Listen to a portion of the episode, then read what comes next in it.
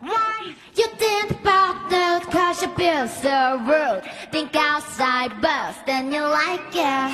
Hello, my name 大家好，这里是一片空白，用人文聊热点八卦，讲理工的泛文化播客类节目，我是主播白老师。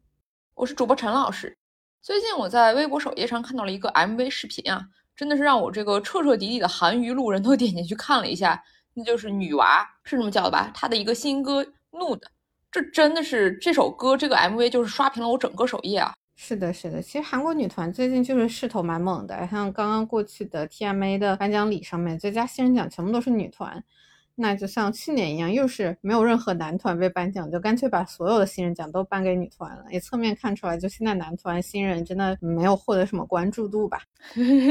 作为一个彻底路人，我此处非常想鼓掌啊！是的，就很神奇。最近这两年，K-pop 确实是这样，就不说阴盛阳衰，起码也是男女平等的情况吧。因为男团还是防弹这么一家独大，那女团其实就是以粉墨肯定是最红的嘛。但今年有很多新女团都成绩很好，算是一个百花齐放的现状吧。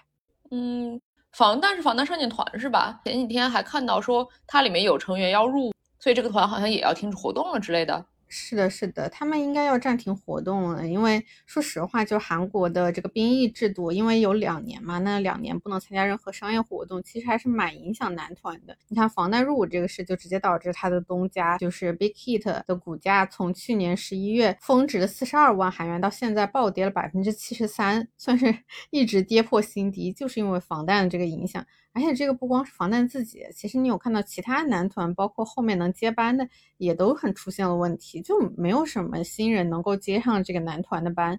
呃，三星证券的一个研究说，就是防弹少年团入伍让位出来这块市场空白，其实并不会被新男团接手，而是会被女团填满。其实也一定程度上现在已经很明显反映了。嗯，所以就跟那个你刚刚说的那个 TMA 颁奖似的吗？是感觉现在的新的这种韩国的偶像团体，好像女团已经比男团多了。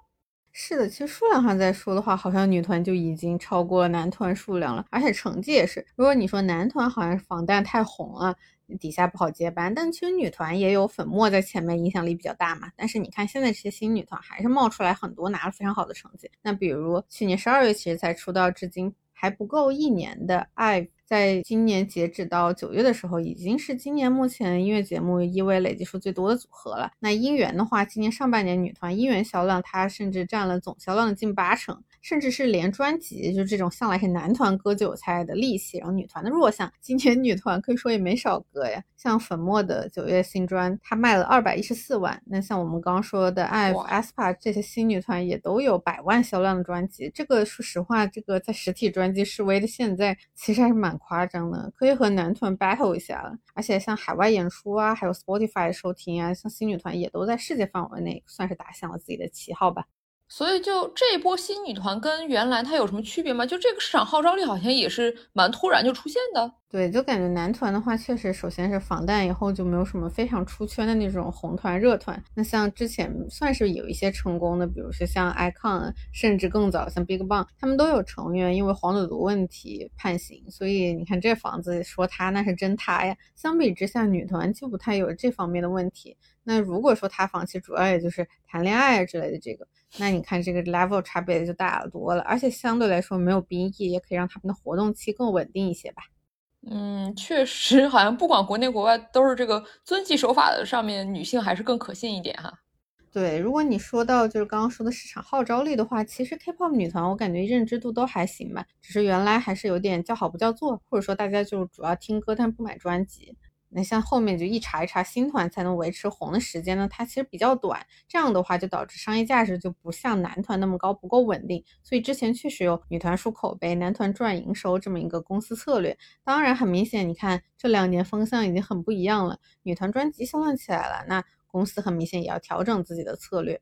那女团这个销量起来，我是感觉就是肯定有，就是现在的这些主要追星的群体受众，那还是女粉丝嘛，他们也来看女团，也来买女团销量了。那就是新时代消费者的这个女性意识进步吧，或者说，你看，就是新媒体观众这个反基因的态度，那还有他们这些参与感的需求，其实都可以被女团满足啊。这么一看，好像，哎，男团也不是一个必需品了。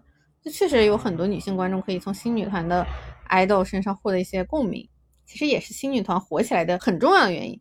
那不管是像 Go Crush 啊这种酷帅的风格，还是像那种甜甜美美的这种女团，其实都有能吃到的红利。那这种共鸣感、代入感，在男团里面，你看你很难想象男性能从男团里获得这种共鸣，这是他们基本上不可能吃到的红利。所以男团本来是在粉丝基下那种巨大红利，你看一方面被自己这个违法乱纪，对吧，做掉了一部分，然后再被现在这新媒体啊，包括女性意识的崛起再拉平一部分。那渐渐就变成了现在这个逐渐男女平等的这个男女团现状吧。嗯，作为这个娱乐，尤其是这个爱豆圈的纯路人，我真的是一个韩国爱豆都没有追过，基本就没有看过他们。那在我的认知里面，还是很传统、很刻板的那种男粉去看女团，然后女粉看男团。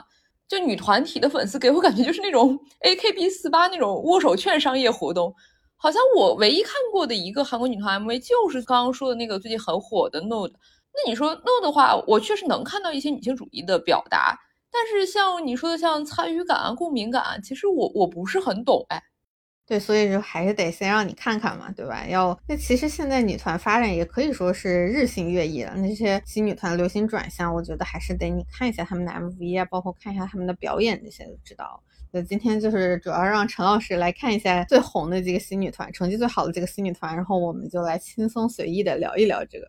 那首先，如果提到今年最红的女团，那肯定就是刚刚说的 IVE 了。她其实是新传在去年十二月才推出的新人女团。那成员其实有两个前爱纵的成员，就张元英和安宥真嘛。那其实三首歌他们是连续三次稳坐各个音源榜的榜首。如果你说新人团的话，这种歌红还勉强可以理解的话，那你看它销量也没有短板。那这种全方位的好成绩就比较让人惊讶了。这次回归销量上，就是我们刚刚说的已经是百万专辑了。首周我没记错的话，就卖出了九十多万，成为为数不多能够单张专辑超过百万张的女团。说实话，这个销量真的是可以和男团掰掰手腕的。相信哪怕是很多就是从选秀当时三零三嘛，就 P D 四八和 iZONE 时期追过来的粉丝，可能也没有想到福会有这么好的成绩。不过这个团怎么说呢？嗯，我先不说我的看法吧，就让陈老师在没有任何既定印象的前提下，我们的女团路人陈老师 再讲讲自己第一次看 F M V 的感受。我要先预警一下，就是陈老师是一个除了在微博首页和热搜上会刷到这些以外，其他真的是纯纯纯 K pop 路人。所以我们就先看的是他的 Love Dive 的，就是第二首歌的这个 MV 吧。我先看这个 MV，一开始真的是还没看完，就只看到那个只要三秒就足够的歌词，我真的就已经笑喷了。这个暗示也太奇怪了吧？韩国男人真的没有去安 i 这首歌吗？这个这个真的不是嘲讽吗？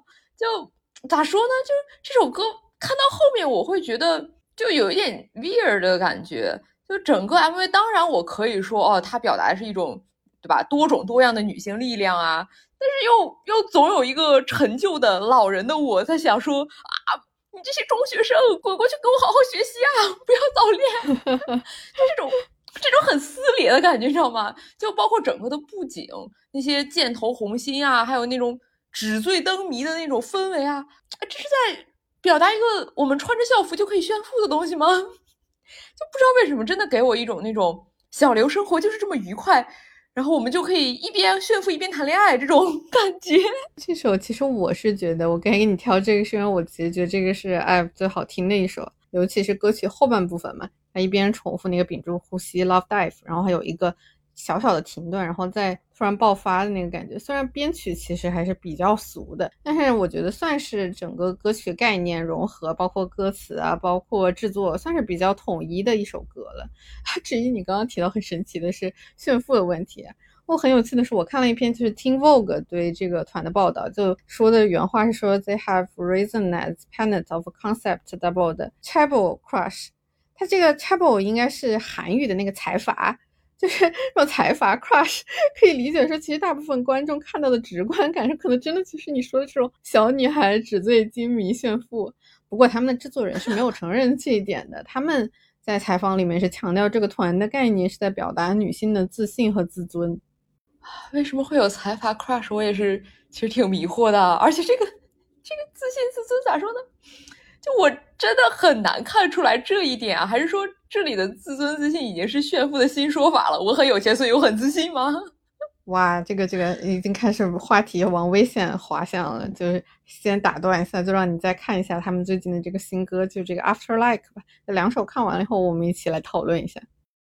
After Like 的话，就这个 MV 我看完之后，就我首先得说啊，我我个人确实没有多少音乐素养，没有多少文艺细菌啊，我只能感觉就它它很通俗，就是那种非常朗朗上口。虽然我不会唱，但是那个旋律感觉就很简单，然后很好唱的那种感觉。然后还是就是这个歌词吧，就这个 You and I after like，还有这个 L O 啊 Yeah 这个这个歌词，然后尤其是你说这个结合上一个这 Loud Die 和这个 After like 两个结合起来，哦哇，是不是我想多了呢？但是我我确实是可能是我隐者见隐啊，我我确实是看出了一点微妙的这个性暗示。那我后面我看到说这首歌是在表达少女自恋，我就想说。啊，是吗？我好像真的没有太看出来。呃，你说《After Like》这首歌是少女自恋吗？你说他 love 的 Like 的是他自己，但是我觉得他那歌词是 What's After Like You and I It's More Than Like，不是这个已经 You and I 了，这只要不是精神分裂，他就不能是自恋吧？这都俩人了吧？而且。就这个这个 MV 里面的很多舞蹈动作，我感觉真的还挺符合我刻板印象里的女团，就是有很多突出女性性特征，比如说摆胯啥的。你有没有觉得这首歌旋律其实有点熟悉？那 我之前有看说它很像《回家诱惑》那个配乐旋律。说实话，你别说，还真有点像。这个真的还有一点那个动词打次的感觉。查资料以后，我发现其实采样的是一九七八年的一首热门歌《I Will Survive》。那它其实是那种迪斯科嘛，EDM 那种风格，一种，所以现在来说的话，算是一种怀旧的感觉吧。啊，你说这个，你说到我才想起来，就是他一开始 MV 开头不就是有电视机，就是老式电视机花屏的那个镜头，包括他最后一个好像也是类似的，确实是有那种上世纪风格和那种老式 disco 摇的那种感觉。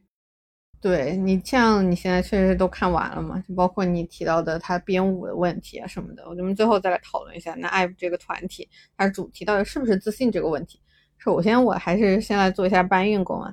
就它歌词不是有一个说，L 之后是 I 之后才是 V，E 在 Love 中放进去的 I。那根据 Billboard 对他们这个团的报道，其实说是歌词采用了巧妙的文字游戏，表达了 Z 时代享受浪漫关系的方式。你看他这里要强调，在 Love 里面的 I 就是我。其实是新时代青少年对于自我诉求的一种看重吧。我觉得这个说法、这个解释怎么说呢？虽然我一开始自己看的时候没看出来，但还是有一点道理的。虽然怎么说还是情情爱爱这一套吧，但比起早年情歌那种“哇，你要多爱我一点，希望你多来找我”这种归院式的歌词，把自己摆在客体地位，那现在这种更强的自我表达，还算是一种进步吧。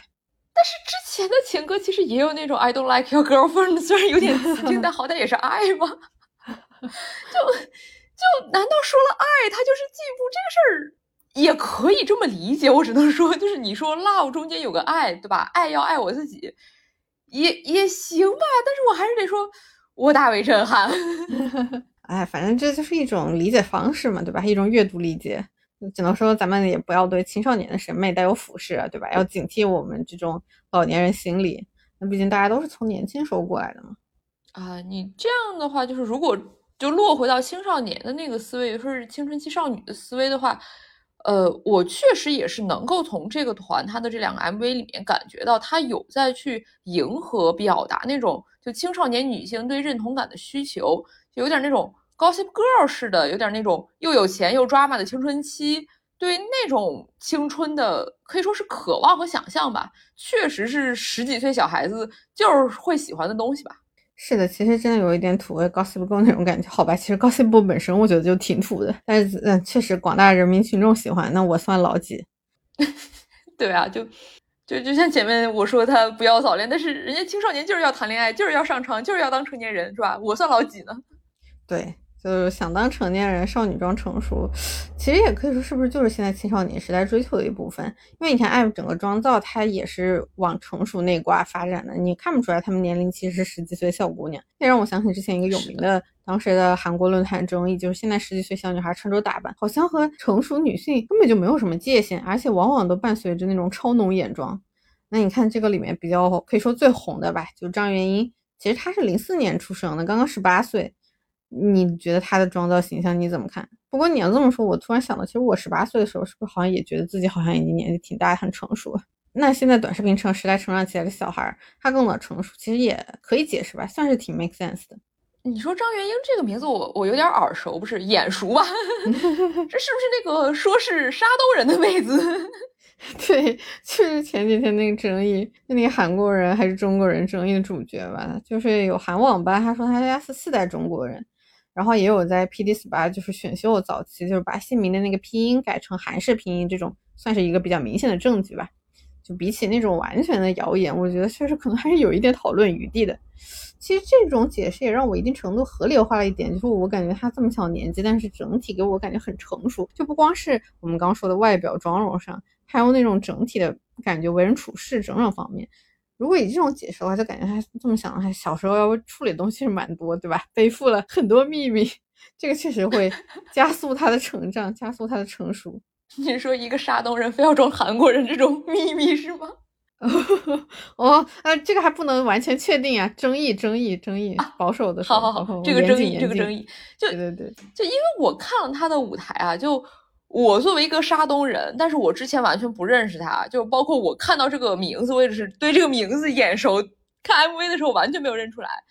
我其实首先我我不能从脸上判断出来什么。就是既不能判断国籍，又不能判断年龄。然后我能看出来的东西，就是我感觉他是至少在后面这两个 MV 里面有一点那种刻意的去有点眯眼那种，呃，表现一种好像不在意的很成年人士的那种诱惑感。就我把它理解成是那种，就是爱豆他需要有一些个人形象，有一些让人记忆点的那个个人形象塑造的一部分，所以我理解就感觉还好。那毕竟。就别说年龄嘛，我觉得我年 就十几岁的时候，确实会觉得我现在其实已经很大了，我是一个独立的人。这种就想要成熟，这已经不是不能说是装成熟嘛。那这种表达这种需求，感觉就是想当大人，就是青少年的基本需要嘛。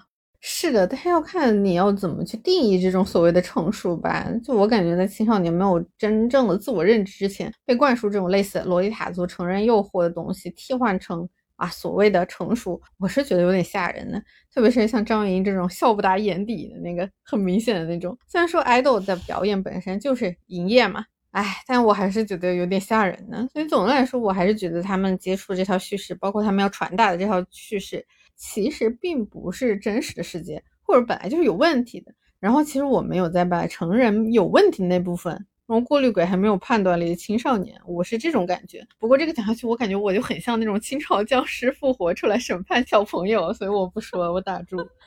那那我往回掰一点啊，就我是觉得，不管是成熟啊，或者说青春期的萌动啊，甚至就所谓早恋，其实包括青少年对性有所探索，我觉得这都不是问题。那问题可能是就是他整个的 MV 和整个的那个立场，他的整个形象，我觉得都是很。很刻板的，就首先这个叙事就非常的那种以浪漫为中心，然后包括他这个 love，不管他是以爱为中心也好，还是他要去 love 一个男人也好，那你其实他想讲的这个整个 MV 的叙事就是一个浪漫关系嘛。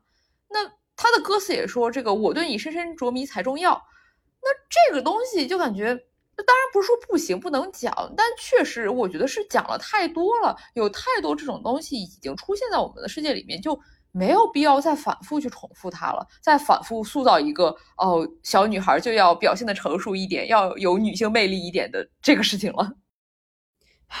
那你说这个，那小女孩就当小女孩是不是很好呢？就下一个要 讲的就是也是今年新出的一个现象级女团，就是 New Jeans。这个其实是和防弹同属一个大公司旗下它的一个另一个子公司吧。那这个她是一个有名的韩国女制作人制作的，她就闵熙珍嘛，闵制作人基本上是她全权负责的一个团。那这个里面其实也是六个成员，他们都很小，年纪都是十四到十八岁。然后这个团成绩也是非常好，算是创造了就是新女团首周首张专辑销量最高的记录。而且他们的音源成绩也很好，三首歌是同时出 MV，一直到现在还在音源榜的前列。另外值得注意是他们的海外成绩也很好，在 Spotify 上，就是八月份到九月份的时候，吸引了超过八百多万的听众，是新女团里面成绩最好的。还是怎么说？你先看一下这个 Attention 的 MV 吧。哦，这个团其实成员年纪比福就是 IVE 的还要小啊。不过好一点的是，他们没有画 像福那么明显的浓眼妆吧？呃，你是说真的吗？这个 Attention 的 MV 这一上来的镜头，难 道不就是女主在涂口红吗？而且就这个这个美女对面，然后突然冒出来一个卷毛包子，又是什么鬼啊？就就别告诉我这玩意儿就是男主啊！对，这就是男主啊！啊，好吧，啊，怎么说呢？看完了整个 MV，我的感觉是，就我确实能看到那种青春感，包括运动服啊、草地啊、汗水啊，确实是很传统印象里的青春嘛。但是好像又不只是那种元气、青春、活力的那种感觉啊。比如你说没有浓妆的这个妆，它确实是没有黑眼线、红嘴唇，但是你用这个来判断浓不浓，也太对不对？直男了吧？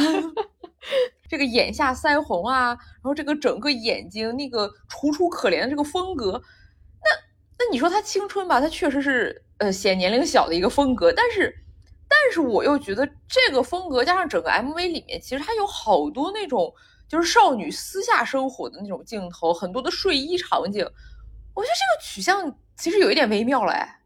哦，我觉得你还蛮敏感的哦，你的点抓的很准。那你觉得对比我们刚刚看的就是服这种风格呢？那种让未成年少女扮成熟，是不是也不太对？嗯，就都作为女团，她本身就是被凝视的对象嘛。那服它是装成熟让人凝视，那至少你凝视的看上去 看上去像是个成年人啊。但是他这个团的话，他没有把成年的那一部分表达出来，而是突出幼态。然后把这个作为卖点让人凝视的话，这感觉好像更吓人哎！而且还有一点我想说啊，就是这首歌它的题目就是 attention，它的主题就是 attention，而这里面的这个 attention，其实我觉得很值得被讨论啊！就尤其是社交媒体流行的现在，青少年追求 attention，尤其是追求异性的 attention 这个现实，其实蛮值得被反思啊！他这个就完全拍成一个糖水青春片，甚至在赞美这个东西。感觉也很离谱了，嗯，确实。不过讲道理，你不觉得其实很多欧美也经常拍这种糖水青春片吗？当然，就是青少年的 attention，这确实是一个严肃议题啊。不管是他们想要争夺话语权也好，吸引异性注意力也好，在网络上获取关注度也好，其实都是青少年刚开始面对这个社会，他们自己那种焦虑感那种映射吧，对吧？是的，其实从这个角度，我觉得那确实是很好。尤其是反映了就当下青少年他的那种自我成长和整个社会又把他压到低龄化的那种呃撕裂或者说挣扎的感觉。但是这个 MV 里面，我觉得葛腾什么都没有那那么多什么社会焦虑感，没有，这就单纯的就是我想要吸引那个卷毛 boss 的眼光而已。就 就这个这个我真的不能理解，一群美女去追求一个卷毛豹子的腾身，就就图啥呢？姐姐们不是妹妹们，这个这个叙事。真的是太强化那种非常传统的一个女性要从一个异性恋爱关系中获得认可、获得价值，然后包括这种女性她就是一个白瘦幼、长得很可爱，还会暗恋一个随便碰到的性别为男的生物，就这种东西真的就就我觉得。没有必要在现在这个时代还在继续这样拍了哎，甚至我看了这个之后，我又想说，嗯，福确实是很自信，确实是我的主体意识，确实挺好的了。这个怎么感觉还拉踩上了？他们还有一首排行，现在也还是成绩很好的歌。不过说实话，我确实觉得这几首歌 MV 的主题表达是类似，他们也确实是同一时间出的。然后你就先看一下吧，这是一首叫《Hey Boy》。这个这个 MV 我刚看开头就还是同一个问题啊，就这男主也也也不行啊，就 一个镜头从男主身上挪开了之后，我又感觉可以了。尤其是这个一个女孩把自己吃的棒棒糖往另外一个女孩嘴里塞，这这就挺好嘛，对不对？情敌变情人，我喜踢开丑男搞百合嘛。这个虽然有点罪恶感，但是真的很可以啊！哇，可以啥呀？他们是未成年，可有的可能才十四五岁耶！哇哇！不要提醒我他们的年龄，这个真真的看不太出来，就 看起来我觉得至少是高中生，感觉是那种高中大学青春片。呃，不过看到后面我确实也也也又不行了，就就这是这是哪位仁兄想出来的 MV 剧情啊？这这谁会去拍女生偷男生内衣啊？就算你要表达一个少女情怀啊，春心萌萌动啊，那你用这个情节也也也属实太离谱了吧？什么鬼？对，其实这个就是我有一点想拿出来跟你讨论的东西。那这个非常有名的女制作人闵熙珍，她其实，在新女团刚出道的时候，他还出现过恋童争议。因为这种事没有证据，最后不了了之。我强烈怀疑，其实也是一种黑红话题炒作的手段。但是这里面有一些比较明确的证据啊，比如说他工作室有恋童倾向的照片，甚至有女童的露点照，包括他原来还在 SM 公司的时候拍的一些就给男团、女团，就包括 NCT Dream 或者 Red Velvet 的 MV，也有一些。恋童倾向的表达，或者说他的争议吧，就我觉得这个情节都已经不是恋童的问题了，就我真的很难理解，除了男性以外，除了会去偷窥女性、偷女性内衣的男性以外，谁会把这种就真的是广泛发生，尤其是在韩国这种男性偷拍女性啊、偷女性私人物品啊这种非常明显的典型的性别犯罪，去性转过来当成一个青春题材拍的呀？其实我斗胆猜测一下，你刚刚说的东西可能是这个女性制作人的个人性癖吧？那她拍小男孩的 MV，就我刚刚有提到的 ct Dream，那时候他们也还是未成年的小男孩，也是那种穿白袜，然后非常短的裤子，然后最后的初恋这个 MV 其实讲的剧情就是小男孩暗恋成熟的女老师，也有类似就是小孩合伙偷暗恋女老师的口红啊、杯子这种情节。啊啊啊！果然果然性癖才是第一生产力吗？不是这个这个是以权谋私吧？还不是他这个以权谋私谋的还挺一视同仁是吧？男女平等的性骚扰啊？不是？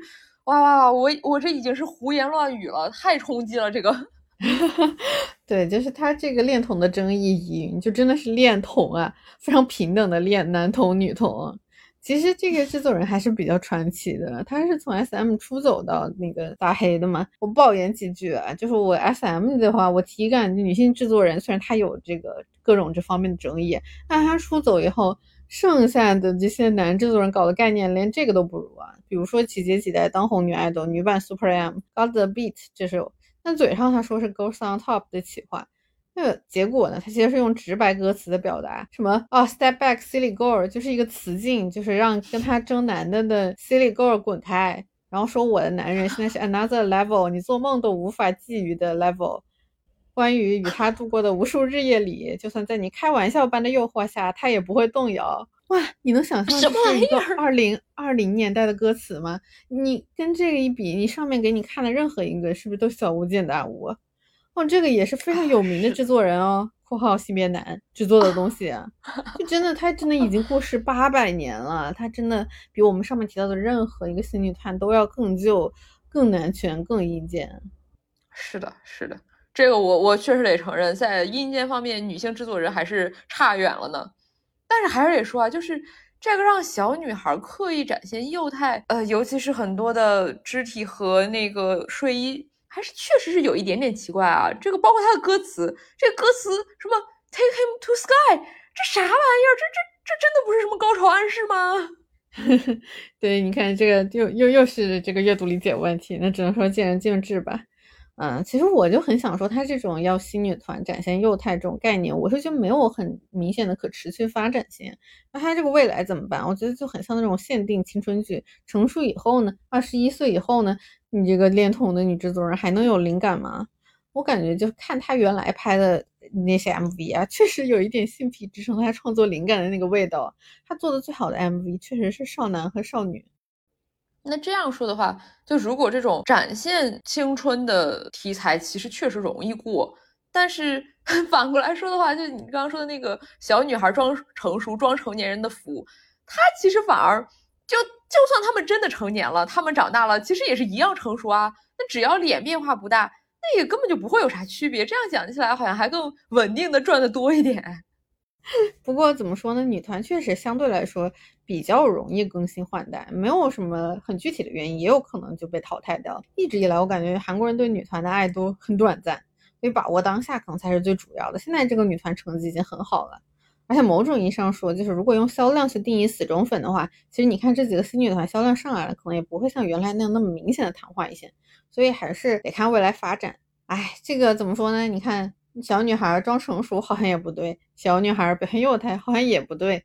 讲完这两个成绩最出挑的现象级女团的话，接下来就还是要说一个这次回归成绩很好，就算是 New Jeans 表姐的一个也是新女团吧。就 La Seraphim 这个其实和福一样，他们有两个就是都是前爱纵的成员。然后他这个团名 La Seraphim 是由 I'm Fearless 以意味构词游戏的方式组成。他想说就是我是无所畏惧的嘛，就不被世人目光所动摇，无所畏惧前进的那种自信型的女性，那挺好的。是的，至少这个名字就很不错。对我其实蛮喜欢他们的舞蹈的，我应该是这几个新女团里面，我觉得是舞蹈最亮眼的，是练习室很明显下了苦功的那种。你就先给你看一下他们这个新歌，就 Anti Fragile 的练习室视频。这个练习室给我感觉，就就这个团别的不说，就跳舞来说，确实比前面的都是靠谱太多了。那每个不管是胯部动作、手部动作，包括歌的唱法。那虽然就是感觉还是有一点撒娇的那种，肯定是女团那个意思嘛，但是那种节奏感、力量感都非常的优越，就给人一种很飒爽的感觉。但是这种飒爽就会又让我有点 confuse 啊，因为他那个有好多展现肱二头肌的那个比肌肉的动作，但是最后又会接一个比心，就就这俩动作真的有点微妙不兼容嘿。嗯，他们的创作主题应该有说是要强调那个肌肉舞啊，他们现在的宣传也在说是强调女性力量的那种，而且他们还参加了好几个健身主题的综艺，讲道理，反正比我是强太多太多了，真的，好像说健身也是现在韩国比较流行的那种吧，所以我觉得还是这个方向，我觉得是对的。是的，这个方向我我我确实是同意，我也很喜欢这种大家一起练练肌肉、练练块儿，就这种强调我非常可以理解，非常赞同。但我还是想问，最后你个比心是啥？就 就是想说强调他们还是韩国团吗？这比心是一个韩国传统，真的就跟前面所有对肌肉的强调都都有点矛盾啊！而且还有一个问题啊，就是我还看了一个这个制作人的一个有点像 TED Talk 那种感觉，他说的是这个团他是想用一个舞蹈去传达故事，但是我其实没有太看明白他这个舞蹈传达的故事是啥，除了比肌肉和比心以外。对他其实好像是说，他要说就是这种不管是什么考验，都只会让女性变得更坚强。那我觉得可能就是还是得先看 MV 吧。我先让你看练习室，因为我还蛮喜欢这个编舞的。呃，这个 MV 的话，我得说，从一开始那个眼妆的镜头我就挺喜欢的。那个眼妆让我有点想到那个大家一起嗑药了的那个电视剧，就三大亚演的那个亢奋。对对对对对。就是亢奋的妆，其实当时也是很有名。它就是非常女性主义的，它用了很大量的闪片啊，包括非常色彩鲜明的那种眼妆，它完全是一种女性的自我表达，而不是去迎合一种社会规范去讨人喜欢。那当然，哪怕是这种非常标准的、非常典型的自我表达的妆容，到了微博上又变成一个斩男妆啊，我也是醉了。但总之，这个 MV 一开头，她的眼妆、她的指甲，其实都给我一种。就让我想到亢奋的那种自我表达的明确意向，然后还有就是这个这个肌肉造型嘛，就就挺好的。就像你说的，他去强调女性的力量，强调女性的坚强感。但是我还是得吐槽一句啊，就就他每次比的时候，我真的是一点肱二头肌都没有啊！你比划啥呢？然后还有就是他的舞蹈动作，感觉在 MV 里面会更明显，就是他那个 twerk，然后抖臀，还有挺胸的动作。都是很有力量感的那种，就我觉得这个其实也是一个我比较喜欢的点，就是女性的性感当然是一种力量，尤其是它有一个剪辑，是它前面抖臀动作，后面是一个天使雕像震落然后打碎，这种感觉就真的表达还挺有意思的。我我过度解读了一下的话，可以感觉是用女性的性感力量去打破那种圣女式对女性的道德束缚规训那种感觉，这个还是蛮好的。真的就看完整个 MV，我唯一的不满应该就是啊，太瘦了！你说的肌肉，肌肉在哪儿啊？这已经是相对来说最有肌肉的女团了。她们的身材在韩团里面也算是匀称的，没有过胖，也没有过瘦吧？真的就只能横向比较。哎，就就这个，如果不是过瘦的话，就哎，就总之吧。说到肌肉的话，她的那个肌肉造型，我在这个 MV 里面，我发现他不光连了比心，哎，他那个肌肉造型。他下一个连的是喵喵拳，就为什么这三个动作会放在同一个 MV 里面啊？我我能说我其实没有看出来喵喵拳吗？这个好像是他们通稿是说利用胳膊肌肉舞蹈表现坚定意志，描写猫的舞蹈，添加了魅惑的感觉。说实话，我真没看出什么猫的感觉。不是为为什么要魅惑呢？就就不是不行哈，不是不能魅惑，但是。但是怎么想都连不起来吧，就感觉就啥都往里放，反而有点让他自己本来想表达那个理念，他想讲的故事没有那么圆的感觉。嗯，确实有一点啊，我理解他们的这个主题还是在说就是反脆弱嘛，anti fragile，要勇敢。但是出于保守呢，他又想讨好那种传统的女团受众，我觉得才会出现你说的这种效果。我是觉得这样的话，还不如来一首好歌，不要就是歌，因为说实话他们这歌不太好听，不要剑走偏锋。是的，是的。是的，那接下来就要说，今年还在回归期，成绩也是现象级的女团，就还有一个就是比上面三个新团都要早出道好几年的 idol，就是你一开始提到的，就女娃。那这个团比较值得一说特点，就是他们的制作人、词曲创作者也是女性，但其实她是成员之一的田小娟，就是一人干很多活，所以也可以算是一个创作型的女团。以现在来看的话，那就是同样都是强调女性力量。那 The Seraphim 的讲故事或者说画 PPT 上，你确实感觉还是有一点就是不够调和的部分。那毕竟他们也才刚出道嘛，两首歌概念策划上，我觉得还是有一点就是往里收比较保守的那个 feel。那相比之下，那像女娃这种，她确实算是折腾了好多年，你看她现在才算是比较明显的找到了自己这个概念 PPT 这个点。嗯，他这个因为之前是有成员涉及校园霸凌的争议啊，其实他是有一年就没有任何活动的，算是最近两首歌又重新就是走回正轨吧。我觉得就是先看一下《Tomboy》这首去年这首让他起死回生的这个回归作品吧。哇，这首歌叫《Tomboy》，居然有一首歌叫《Tomboy》，叫 T，这简直让铁 T 流泪啊，也太感人了吧！啊，不过这个 MV 一打开，我就我就又尾回来了，就就到底还是一个异性恋叙事啊。怎么说嘛？这这这是有点文化挪用的意思吧？但是但是又有点不出所料，就就也不应该期望他能真唱一个 Tomboy，唱一个铁梯之歌。但是还是还是有点 sad 呀。哎，不过不过得说，就是这个词曲创作者田小娟，我真的很喜欢她的声音哎，我我觉得好有意思啊。啊，我其实觉得她声音不是非常好听，我蛮喜欢的是他们主唱泰国人米妮的那个声音。啊，那我其实 其实就喜欢这种不好听的声音，嗯，是说那种相对更去性别化一点的那种声音吗？嗯，或者说是那种很有特色的声音，因为它的就辨识度真的很高，整个团里面他的一听就能听出来，然后就感觉很喜欢。而且这个歌就还是得说啊，夸一夸，终于是说爱情不重要，我有我的爱好，有我自己的朋友，有我自己的生活。那虽然还是得说这个 Tomboy 肯定是有文化挪用的意思。毕竟这个词真的在更广泛的范围里面，更常见的用法就是指 T 啊。那这里面它很明显是把它当假小子、男人婆用。那作为一个真机，我还是有点微妙的。但不管怎么说，这个 MV 讲的故事，这个姐妹们一起吊打垃圾男，就是很让人快乐吧。而且看到最后，就我发现它也不能说是完全的文化挪用。就虽然不确定啊，但最后这个呃，It's neither man nor woman。他给了一个很去性别的表达，就还挺好的。尤其是最后一幕，那个渣男被放飞上天了，就完全可以理解成他是去想要把传统印象里面的那种男性或者说男权文化去整个给他放逐掉。哇，这里就鼓掌狂喜。然后只有一点想吐槽，就是就感觉还是还是异性恋嘛。就就虽然比起上面那两个女团那种情情爱爱的，好像好一点，但。你到底还是一个异性恋霸权的 MV 嘛？对吧？对，那你不得不说，韩国它还是一个宗教氛围比较浓厚的国家，它也不可能在主流平台去讲这个 LGBTQ 的叙事。嗯，相比较之下，Tomboy 的这种表述，比起我们前面聊的那些，你看是不是已经感觉有一些进步了？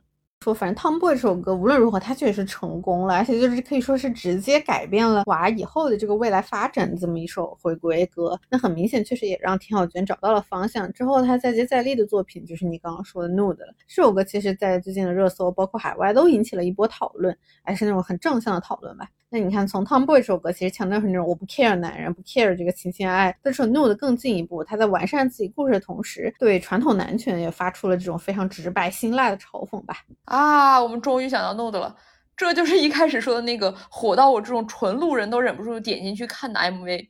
那这首歌很明显，它是取材自玛丽莲梦露啊，它讽刺的就是媒体公众对女性的凝视、物化、性化。里面的歌词我觉得写的真的很好。他说：“我生来赤裸，是你思想下流。”那这种歌词，它能够引发那种讨论啊，能够有这样的热度，我觉得真的是非常应当的事情。尤其是说到梦露的话，真的是前一阵子上映的那个电影《金发梦露》，它也是讲梦露的故事，但里面其实是继续的对梦露的私人生活去性化、去凝视。那反而真的这首怒的反而让我更震惊、更惊喜一点。是的，而且还有一个有趣的说法是说这首歌的题目 Nude，然后再加上这个团的名字，在韩语里面可以顶替掉儿童裸体和女性裸体这样的搜索条目，就是用 MV 和舞台去替换掉儿童色情。这个就有点像电影小姐。之前如果你搜小姐，搜到都是性骚扰和性服务，但电影火了以后就变成电影信息了，相当于就是对词义的重写吧，拯救了一波搜索。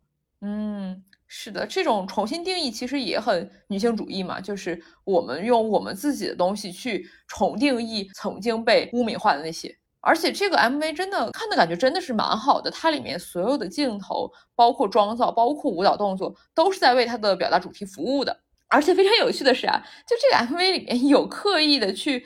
呃，有给那个眯眼这种动作的镜头，它很明显表达的就是这些女性，她想说，我知道你们这些男的喜欢看这种东西，然后喜欢看这个所谓的女性表达女性魅力的那种表情，而且知道你们在这个表情背后想看到的是什么，是什么一个物化的意思和性化的意思，而他针对的就是这个性化和物化的凝视，发出了嘲讽。是的，其实这个 MV 是完成度很高的那种，尤其是你看对比同样走美式复古风，那早年 K-pop 经典明星 Nobody 的他那个歌词表演，你很明显能感觉到这个时代咱们是真的还是有在进步的。不过如果看舞台的话，一方面确实是舞蹈很简单，另一方面就还是有一些传统 K-pop 女团的历史遗留问题吧。但是我其实有一个很喜欢的点，就是它里面拉拉链还有那个脱衣服的这几个编舞动作，很明显是与歌词就是 nude 是统一的。那我在做这些仿佛脱衣服的动作的时候，我要同时嘲讽你对我的凝视。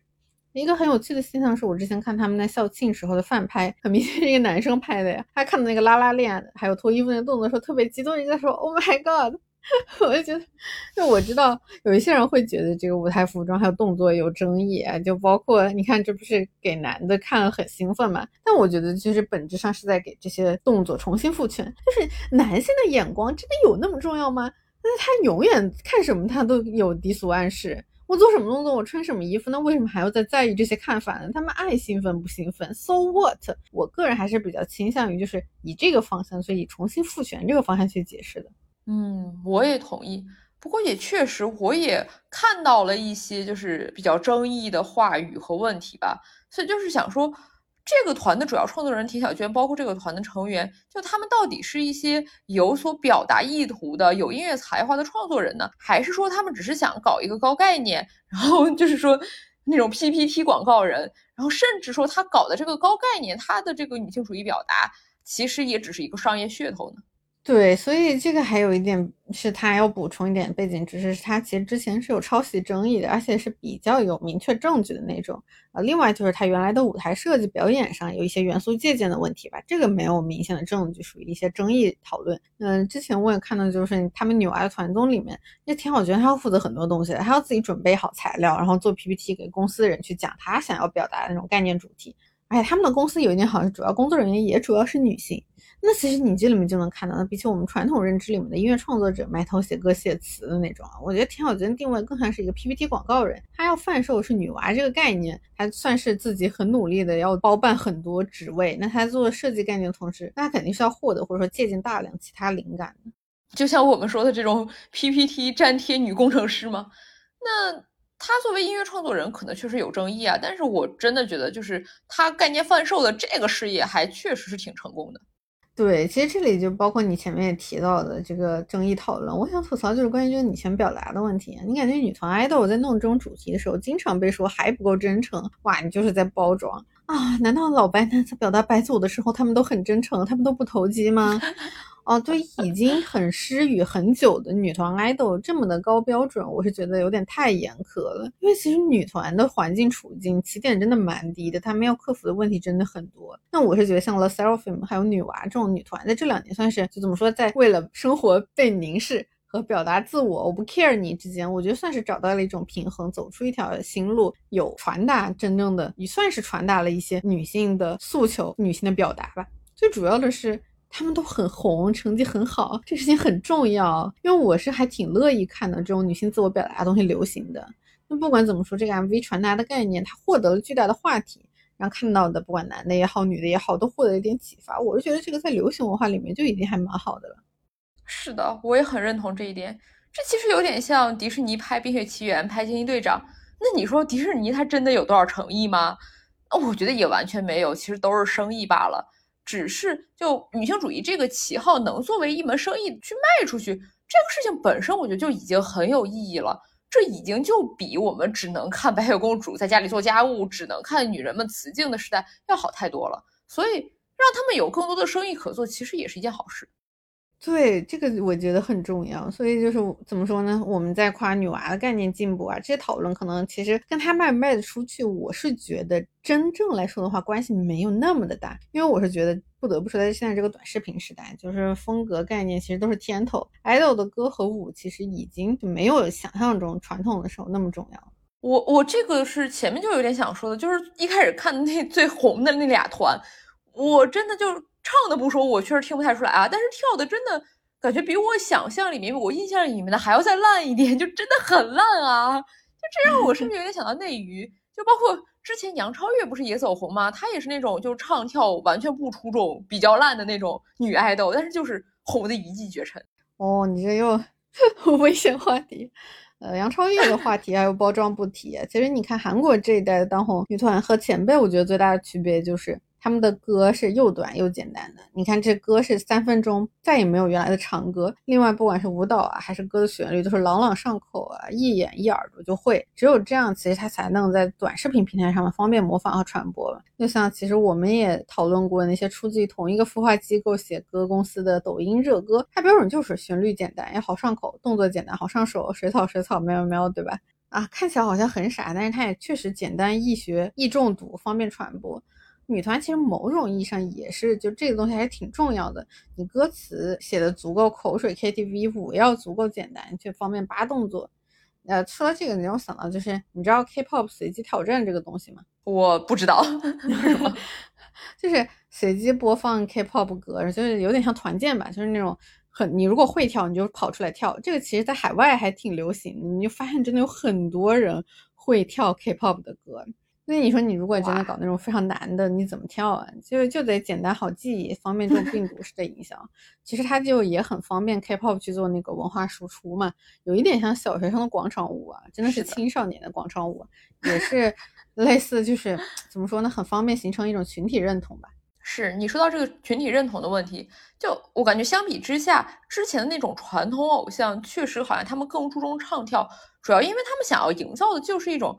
让观众去喜爱、去崇拜的一个很精英的形象，那他们的卖点就是那种日常生活中你看不到的、普通人你做不到的。然后这些观众你去看，哇，这个人可以，哇，他很牛逼，他值得我们喜欢，值得我们给他花钱。但是好像现在这种精英文化就已经退流行了。那这可能也有短视频媒体的原因，因为大家都可以去拍短视频的时候，大家都是创作者，都是主角。那你肯定比当观众要爽太多，大家都想要自己成为主角嘛。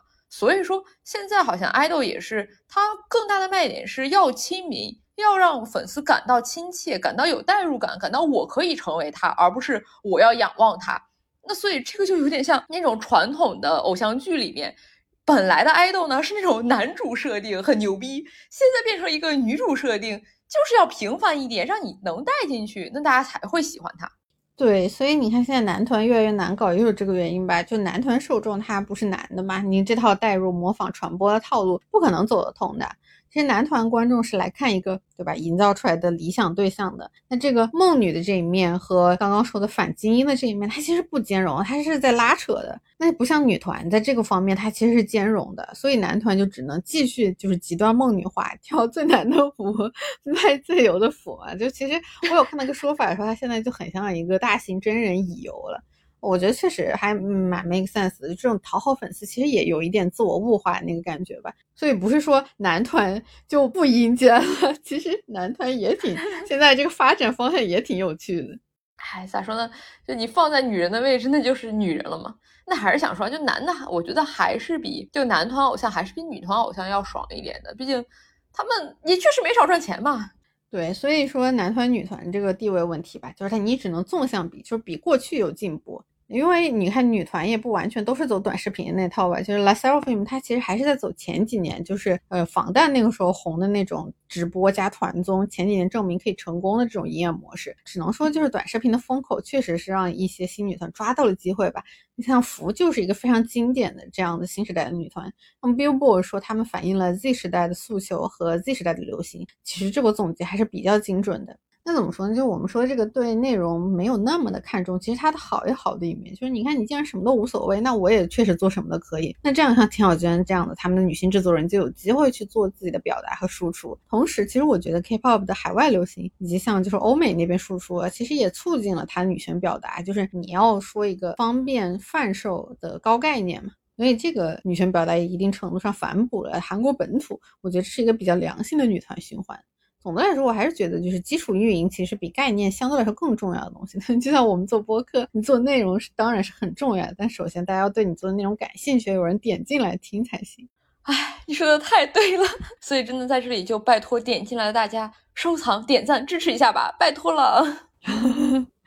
对，其实还有一个没有聊到的，也是话题女团，其实是 S M 的新女团，叫 aespa。那她其实是照顾了我们刚刚说的这个性别恋爱主题，她是把 aespa 的故事上升到了啊人工智能与人类自我的斗争啊，这个算是一个大的叙事，而且很新潮，对不对？我其实还蛮喜欢她这方面的创新的，我也很喜欢 aespa 她后来呈现出的利用机械臂合作出的那种舞台视频，我都觉得这个东西绕开前面那套传统叙事，就包括你说的这个已经乏味的异性恋叙事。真的很好，就是他一开始起手这个路走的是对的，但是他缺陷真的很明显。说的残忍一点，真的有一点整天搞有的没的，没有完全做起来的感觉。主要是他的 3D 建模真的很糙，让我怀疑李秀满你是不是被骗钱了。再一个，其实就像我们前面说的概念是要贩售的，你拍一个五十多分钟的长视频，我感受到了你的诚意，但你这个东西向外输出其实比较难。那你怎么在短视频平台看这种东西呢？对吧？还有一个，其实我觉得值得一提的是女团销量问题，就包括我们刚刚说的这个 aespa，其实它也是高销量的女团。短视频的流行能改变爱豆生态是可以理解的，但是你看这个追星主要受众女性群体更多去选择买女团专辑而不是男团，其实也还是能反映一些时代变化。是的，其实这个女性受众去买女团专辑，感觉也可能是。有短视频的带动啊，就因为你看那个小黄人二，他也是短视频平台上做了一个病毒营销，然后结果就票房大卖。然后你再看国内那些各种短视频、抖音什么的电商，那咋做起来的？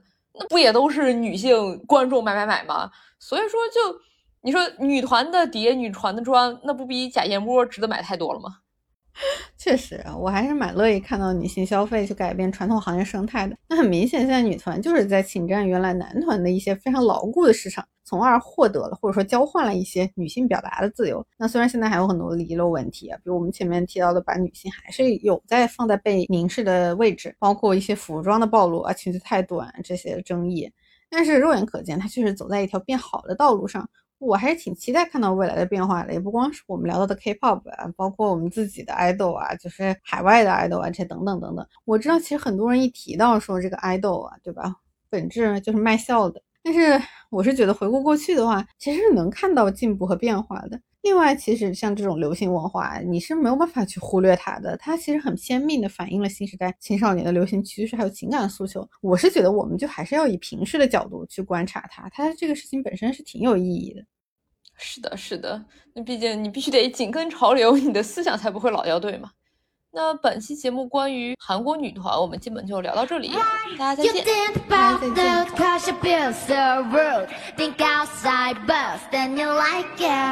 Hello,